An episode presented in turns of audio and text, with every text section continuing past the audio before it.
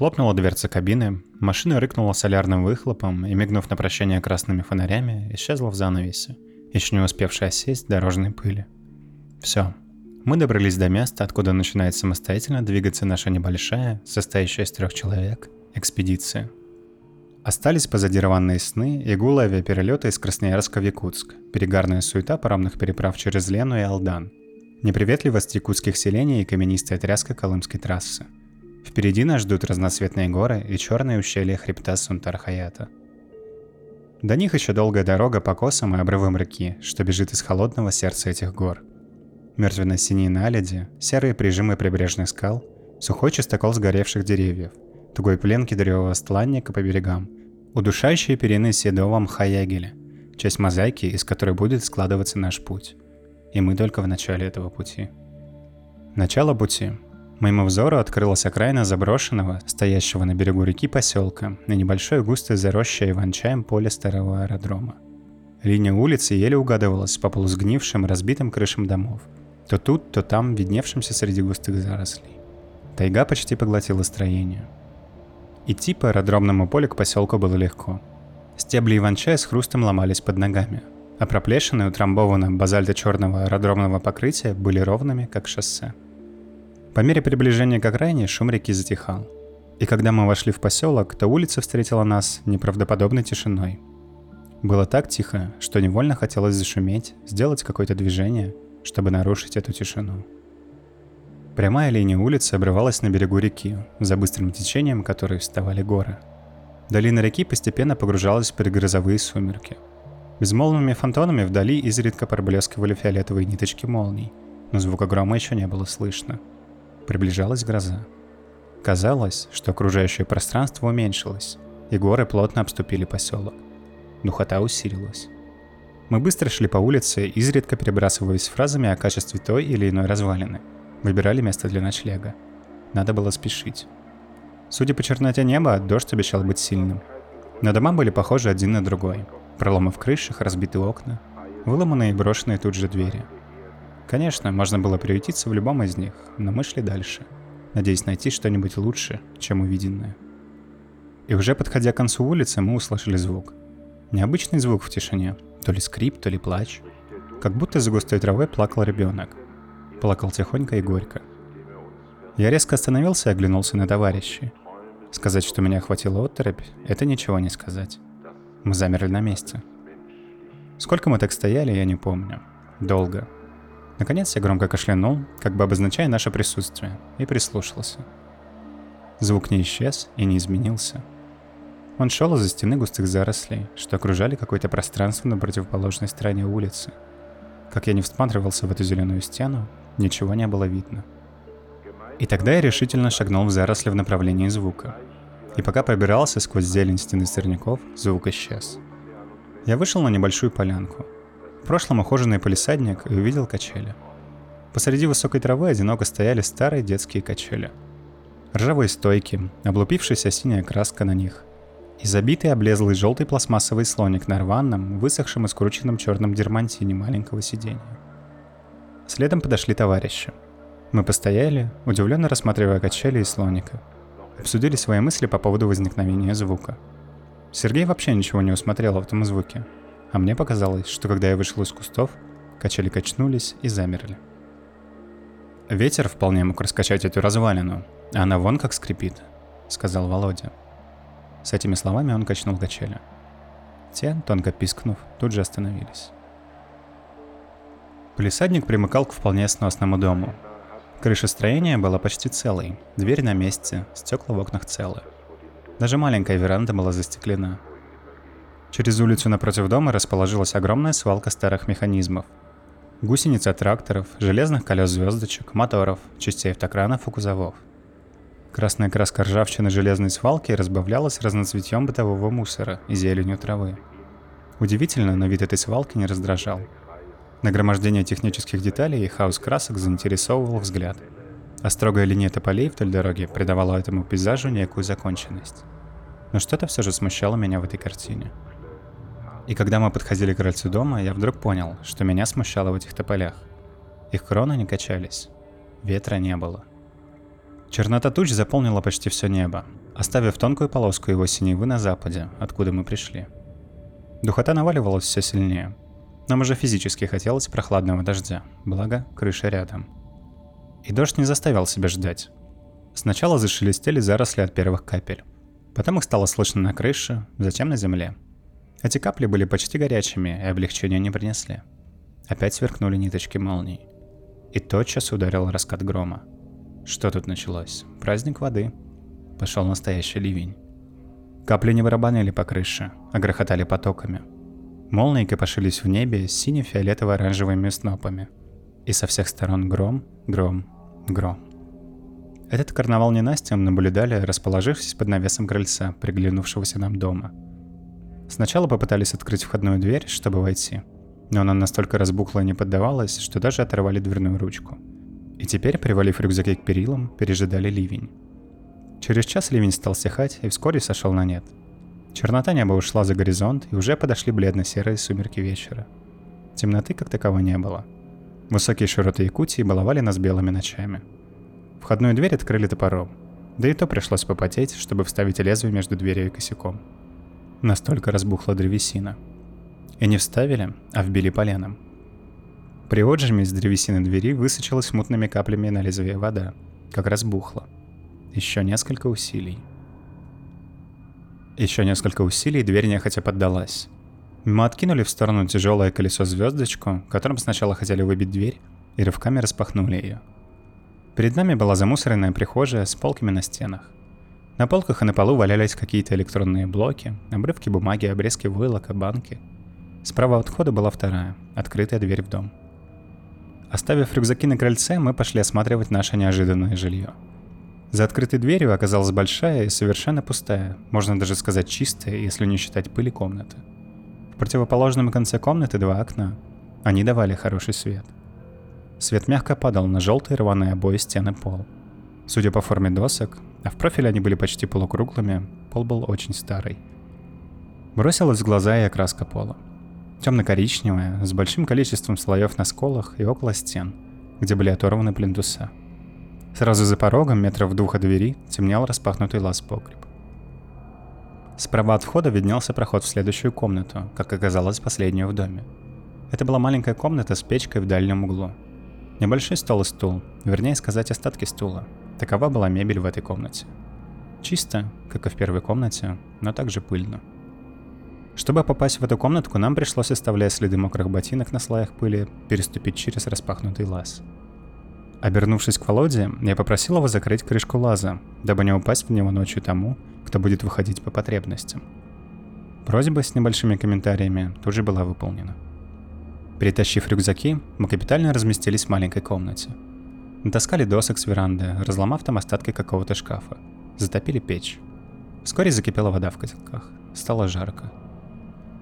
Я устроился в углу комнаты напротив входа и печки. Спальный мешок растягивать не стал, просто бросил на коврик. Вездесущая пыль наводила на грустные размышления о нашем внешнем виде завтра утром. Поставить стол посередине маленькой комнаты для ужина нам пришлось из-за дождя – мы попытались расположиться поужинать на крыльце, но он снова начавшись, настойчиво попросил нас вернуться в дом. Тем временем из-за горы опять наползла лиловая чернота грозового фронта и окончательно задушила сумерки. Горы вокруг поселка, как магниты, притягивали молнии, которые вновь сверкали со всех сторон. Ветви тополей за окнами бросали резкие черные тени, то на пол комнат, то на стены, то на потолок.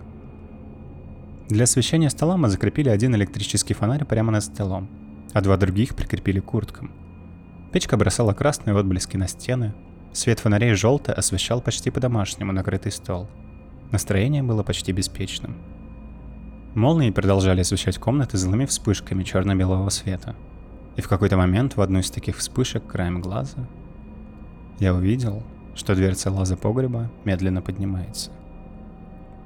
Я, вне себя, захлебнулся воздухом. Вся кожа на теле стянулась, взмокла, Сердце замерло, а затем больно ударило толчком в грудь. Я судорожно, без размаха, кинул кружку в сторону погреба, как оттолкнулся от этой черной пропасти в нем, и закричал. Мои друзья столбенели от неожиданности. Володя обхватил меня, думая, что я сейчас упаду, что у меня сердечный приступ и что меня надо поддержать. При этом наши фонарики погасли, Остался гореть только тот, что был над столом. Вспышки молний, гром, метание луча света фонаря, мой виск, крики друзей. И поэтому не помню, сколько это продолжалось.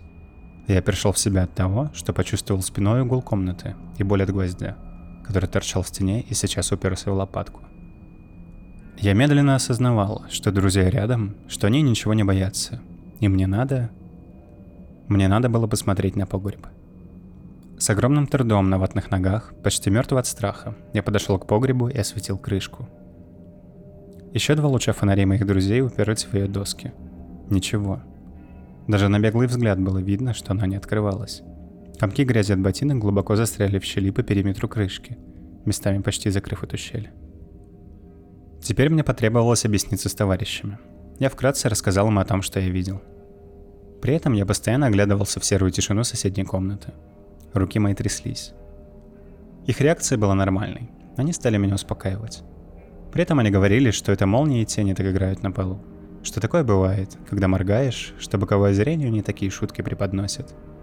И как бы в завершении этого разговора Володя взял стул, подошел к погребу, резко открыл его и бросил стул вниз. Захлопнул крышку и топнул по ней ногой. А если тебе и этого мало, так я сей момент запечатаю твои придумки. С этими словами он вышел на крыльцо и тут же вернулся с колесом звездочкой в руках. Почти торжественно и осторожно он положил эту тяжесть на крышку и снова топнул ногой по ней, как бы впечатывая. Скоро мы стали укладываться спать. Я молча перенес спальный мешок к печке подальше от двери, чтобы не видеть в проеме двери темноту соседней комнаты. Я долго не мог уснуть. Лежал, прислушиваясь, боясь каждого звука, ловя себя на том, как напрягается все тело. Товарищи храпели, этот храп постепенно меня успокаивал. Печь отшелестела последними угольями и погасла, потрещав окалиной остывающей ржавой плиты. Сумерки за окном светлели. Лежал и думал о том, что какой-то важный штрих в последних событиях отсутствовал. Чего-то не было.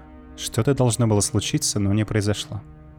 Какая-то очень важная деталь, но совсем незаметная деталь событий встревожила мой разум. Какая? И уже засыпая, я буквально увидел это.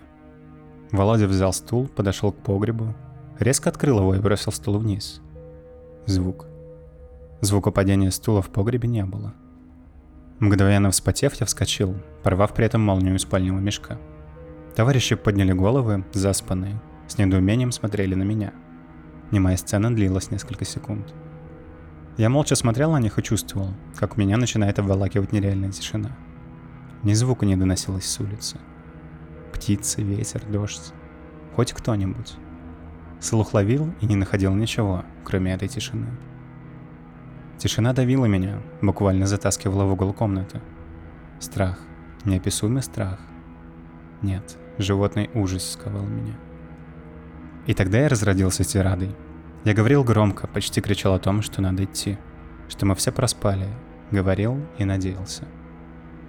Надеялся на то, что меня некому больше слушать в этом доме, кроме моих друзей. Собирать рюкзак я решил на улице – Наскоро забросил в него спальный мешок и буквально прошмыгнул мимо погреба на улицу. Так прошпыгнул, что даже выгнулся при этом, будто боясь чего-то прикосновения. Выскочив на дорогу, я чувствовал, как отступают ночные страхи. Улица. Милая улица. После ночных кошмаров она казалась такой просторной и безопасной. Сырость после дождя была необыкновенная, но я нашел под навесом пару растрескавшихся от старости фанерных ящиков – и теперь, разломав их, устроил что-то вроде сухой площадки для рюкзака.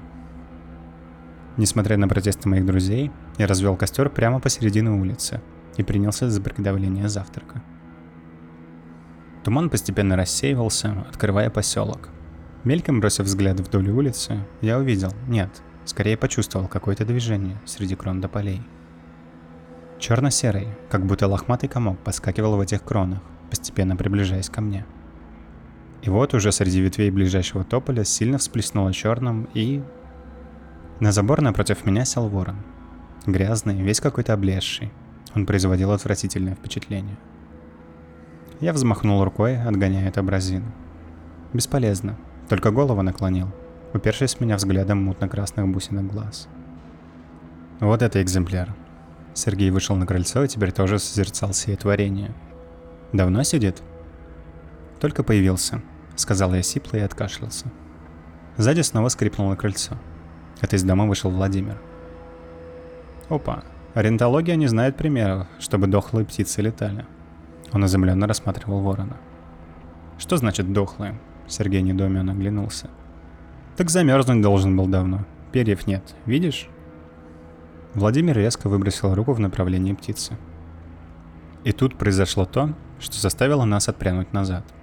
Ворон резко, даже стремительно спрыгнул с забора в нашу сторону. Сделал два-три к нам и, остановившись, прокаркал. Прокаркал, как прокричал. Мы замерли. Замер ворон, сверля нас злобными мутно-красными бусинками. Затем, как бы нехотя, повернулся и подскочил в воздух. Свой полет он направил в сторону небольшой горки, что возвышалась на противоположном конце поселка. На фоне ее исчез. «А что это он не боится? Слышь, орнитолог?» Сергей обращался к Владимиру. «Людей давно тут нет, вот и хозяйничает. Привык командовать». Володя озадаченно смотрел на горку. «А что ест э, такая птица? Тут же нет ничего». Теперь уже я заинтересовался странным поведением ворона. Это не ворон, а ворона, обыкновенная ворона.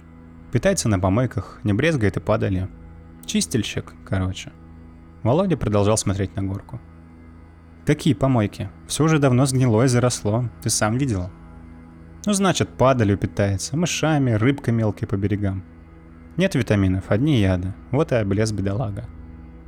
Володя хмуро смотрел уже на меня. Все, быстро иди, мы уходим. Разговорились тут. Сергей решительно двинулся к костру. Завтрак прошел в молчании.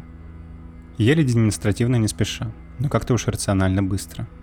Как потом оказалось, каждый думал о птице, о тенях от вспышек молний на погребе, о моем испуге. Первым, как всегда, собрал рюкзак Сергей. Немного посидел, наблюдая, как я укладываю вещи. Встал.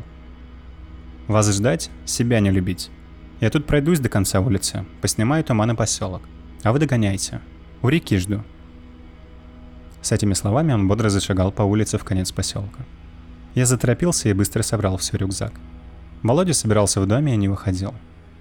Я не люблю подгонять товарищей на маршруте, да и выходить, если честно, не спешил. Настроение было так себе, не ходовое. Очень хотелось спать. Да и костер надо было как-то затушить. Решил завалить угли кусками железок с помойки. И натаскав несколько листов жавья, сел у догорающего огня. А Володя совсем не торопился.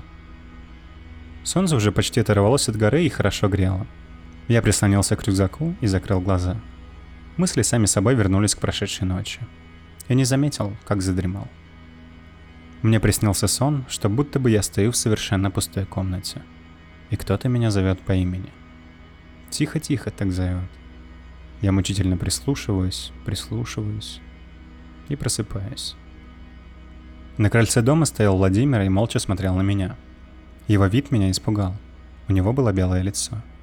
Совершенно белое лицо. Я не думал, что это так страшно. Лицо молча смотрело на меня и показывало рукой в сторону двери. И тут я заметил, что он держит... Нет. Судорожно сжимает в другой руке ружье. «Иди. Там Посмотри. Еле шевелились его губы.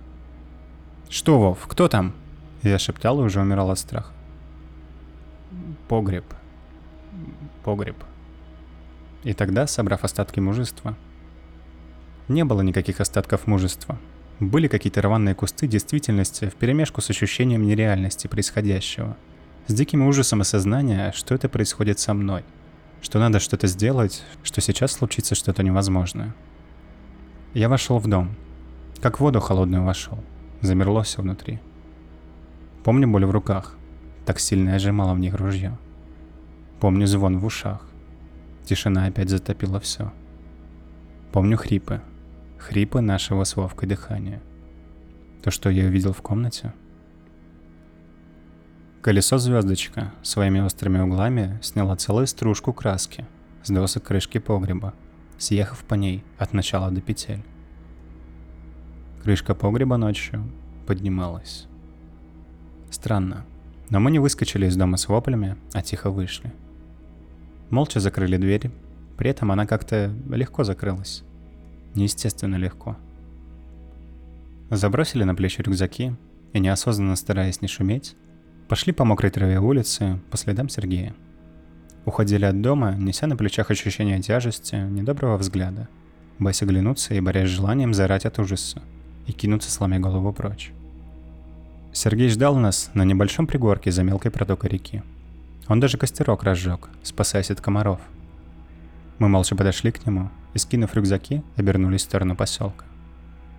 Туман уже рассеялся окончательно. Улица открылась почти вся.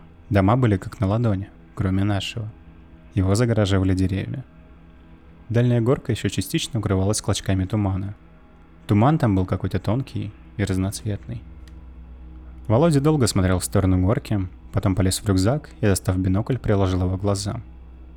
Смотрел он долго и все время в одну сторону, на горку. Потом молча передал бинокль мне, кивнув головой в ту сторону. На склоне горки, ближе к поселку, притулилась маленькая, все в разноцветно облезших и разнокалиберных надгробиях кладбище. Туда улетела птица. До перевала мы шли семь дней. Не повезло нам с погодой. Дожди и туманы стали нашими постоянными спутниками. Утро будило нас шелестом капель по тенту палатки. День пеленал наше движение в сети мелкого дождя. Вечер накрывал влажными туманами. Ночь шептала моросью. А утро снова будило нас шелестом капель. И так день за днем день за днем. Река вздулась.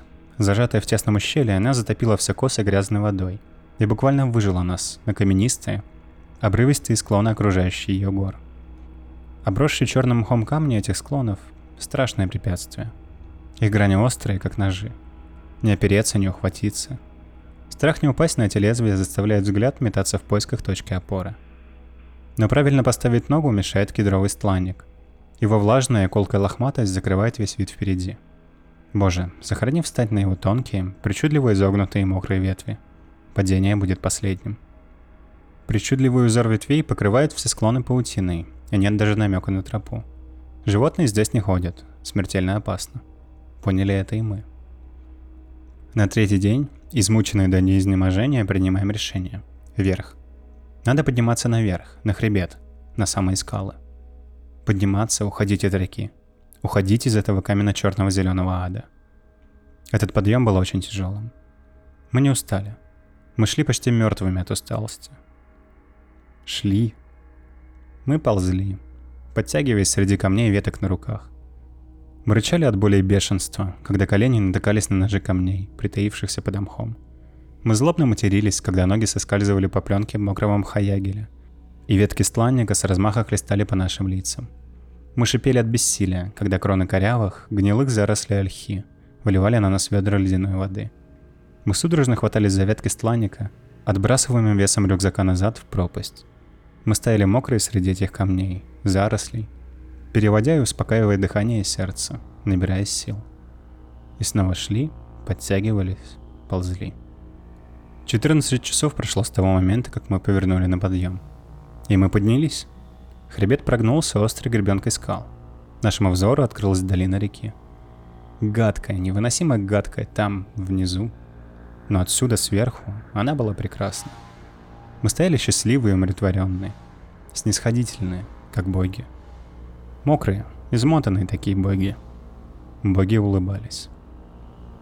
К концу седьмого дня от поселка мы вышли к одинокому чуму. Там жил охотник, Эвен Анатолий. Давно одинокий, не умеющий своих оленей, он занимался свободной охотой. Летом помогал оленеводам из Ямикона отгонять небольшие стада на Колымскую трассу для продажи мяса. А зимой сидел в избушке под перевалом на реку Юдому. Крепенький такой мужик, толковый. В тот вечер мы долго сидели у него в чуме у костерка. Можно было и на улице, но дождь опять же пел свою песню. Разговоры были обо всем. Вопросы он задавал всякие разные, но слушал как-то невнимательно. Это уже потом я понял, в чем тут дело. Анатолий торопился много узнать и услышать, долго не видел людей. Печать одиночества лежала на всем. Дикий беспорядок в чуме на самом деле оказался строгим порядком. Анатолий знал, где и что лежит. Было поразительно видеть, как он ловко достает спички или иную мелочь из кучи вещей и припасов. Темы менялись, и разговор плавно перешел на наш маршрут – мы рассказали ему о том, откуда мы, как ехали, как приехали в поселок, как искали место ночевки, как... И тут Анатолий встрепенулся. Или испугался. Он даже отпрянул от меня, когда я начал говорить о кольце дома. «Вы заходили в дома?» Почти прошептал он. «Да, ночевали в одном, а что? Что такое?» Забеспокоился я. «Во что, шофер, высадил и уехал? И ничего не говорил?» Снова вопрос. «Да нет же, уехал и все». Я почувствовал, как морозец опять течет по моей спине.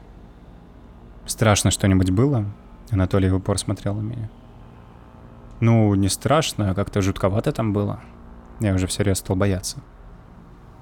«Мы там не ходим. Стадо мимо гоним, мимо поселка не едем. Перевалом идем». Анатолий потянулся за сигаретой. «А вы ничего не видели, вам и лучше». «А что мы должны были видеть?» Голос Володи буквально звенел. «Ну, не видели? Да и не видели». Он замолчал. Утром Анатолий вызвался проводить нас по тропе до Перевального озера. Мол, там стадо большое стоит, ему надо к бревадиру оленеводов. Погостить надо. Вышли мы рано, шли в хорошем темпе, и уже к обеду вдали появилось озеро. На берегу стояли чумы и палатки, горел костер. Около костра сидели люди. Нам навстречу выскочили собаки, а вслед из палаток высыпали ребятишки, дети оленеводов. Мы вошли в лагерь. Нас обступили, многие улыбались, похлопывали по плечам, здоровались. Мы скинули рюкзаки, моих друзей уже тянули в большую палатку, приглашали кушать. Анатолий присел к костру и о чем-то негромко разговаривал с бригадиром оленеводов. Прислушиваться было бесполезно, да и неловко. Разговор был тихий и шел на венкийском языке. На мои знания венкийского языка вполне хватило, чтобы напрячься, услышав обрывки фраз. Репчуке кунбекит эл тесбуче, мадваз сипти эл темник ненерен теге – очень плохой поселок. Пройти мимо мертвого. Последний он проехал. Племя. Я, видимо, неловко застыл, прислушиваясь к разговору. А повернувшись, поймал на себя внимательный взгляд бригадира. Нет, скорее взгляд был удивленно напряженным. Медно-красное, в отблесках костра, лицо казалось каменным. Куда исчезла его улыбчивость? Что сказал ему Анатолий? «Ты понимаешь наш язык?» — спросил он. — чтобы как-то сгладить возникшую неловкость, я виновато улыбнулся и кивнул. Немного совсем.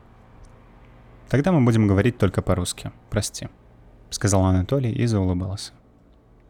Спросить его, почему Репчукай кун бекит и причем здесь слово «мертвый», я не осмелился. Вечер в стойбище оленеводов пролетел как один час. Мы снова рассказывали о наших планах, показывали снаряжение, фотоаппаратуру, карты. Нас угощали жареным, вареным, запеченным мясом – лепешками и чаем. Боже, какой был ароматный чай. Уже утром, собираясь, мы обменялись адресами. Я обещал бригадиру, что вышлю ему карты района и фотографии, что мы делали вечером. К нам подошел сам Анатолий. «Серег, ты пришли мне фотографии тоже?» — попросил он. «Куда? На перевал?» — изумился я. «Нет, ты бригадиру в Тамтор отправь, я там зимовать буду». Анатолий неловко улыбнулся. Я клятвенно пообещал — После завтрака наша группа начала движение. Тропа была хорошая, мы уходили быстро. Нас не провожали. Уже у границы леса я обернулся, прощаясь взглядом со стойбищем. Одинокая фигурка Анатолия еле виднелась на фоне огромного хребта. Он поднял руку в прощальном приветствии. После Нового года я отправил в Тамтор все, что обещал, и просил в письме Анатолия ответить. Анатолий написал маленькую, совсем крохотную записку с благодарностью – на следующее письмо, отправленное ему в конце марта, Анатолий не ответил. Важность переписки была невелика, и я, почти забыв о ней, спокойно ждал. Прошло лето. Уже в конце августа я снова написал ему. И вот в начале ноября пришло письмо из Тамтора.